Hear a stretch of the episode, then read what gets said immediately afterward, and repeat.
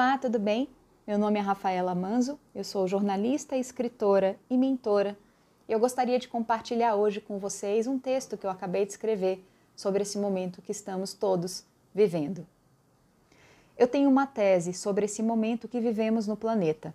Você pode achar estranha, maluca, mas eu garanto que 80% dela é baseada em ciência e dados, já que eu acompanho as notícias divulgadas pela NASA há algum tempo era para ter caído um asteroide na Terra.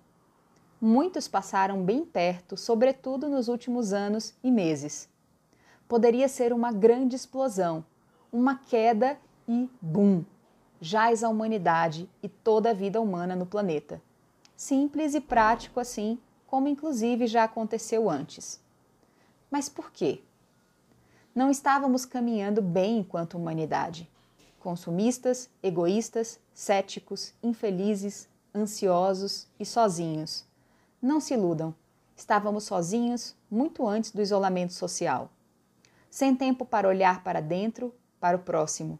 Nossos filhos estavam imperativos e distraídos. Nós, idem. Uma lista infinita de tarefas, muitas prioridades e pouco tempo.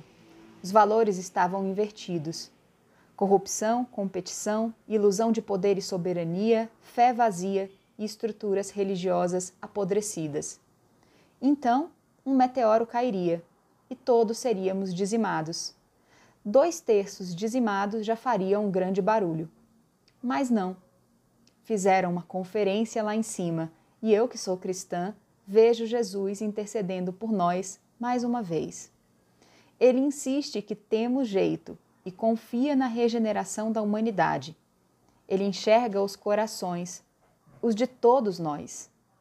Ele sabe que temos condição de mudar tudo, mas não era a maioria. Precisaríamos de algo, um agente catalisador de mudanças. Nossa alquimia e reforma íntima se fazia necessária. Então o Pai, convencido pelo Filho, deu ao Espírito Santo o aval para que se anunciasse a prova final. E infiltrou entre nós um agente minúsculo com um poder relativo de morte, mas extremamente efetivo para paralisar todos. E nos unimos, países e organizações, empresas e igrejas, pessoas físicas e jurídicas. Sem saber que esse era um teste, entendemos o recado e apertamos o botão. Pause paramos. Voltamos para dentro, de nossas casas e de nossas almas.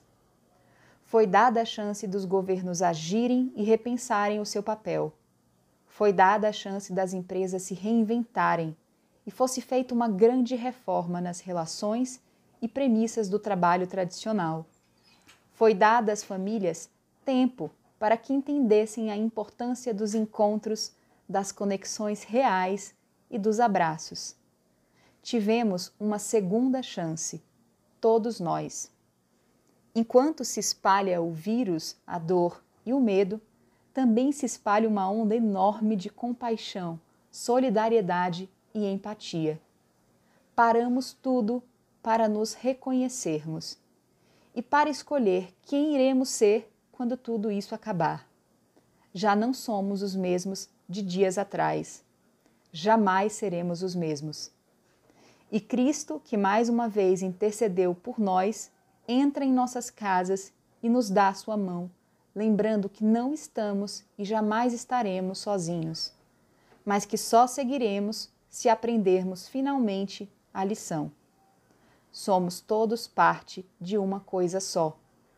O que nos separa é ilusório e passageiro. O que nos aproxima é real e é o que importa de verdade. Em seu relatório diário, eu vejo Jesus mostrando ao Pai o mapa de todo o planeta. E o que antes eram luzes apagadas e sombras começa a virar luz acesa e brilhante. Deve ser bonito de ver, do alto, a gente se transformar. Imagino Deus sorrindo para Cristo, dizendo: Filho, você tinha razão. Essa espécie ainda tem jeito. Vamos observar para onde eles vão. E o vírus que se espalha nos ensina que éramos nós quem estávamos doentes. Ele em si é só um mensageiro que nos traz a oportunidade real de cura.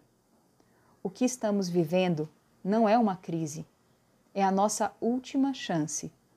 Poderia ser um meteoro destruindo tudo de uma só vez, sem chance para mudança, arrependimento ou despedidas. Mas é só um minúsculo e microscópico lembrete. Vocês escolhem o que fazer. E quando a escolha estiver feita, o vírus vai embora. Ele terá cumprido seu papel e nos ensinado a entender qual é o nosso.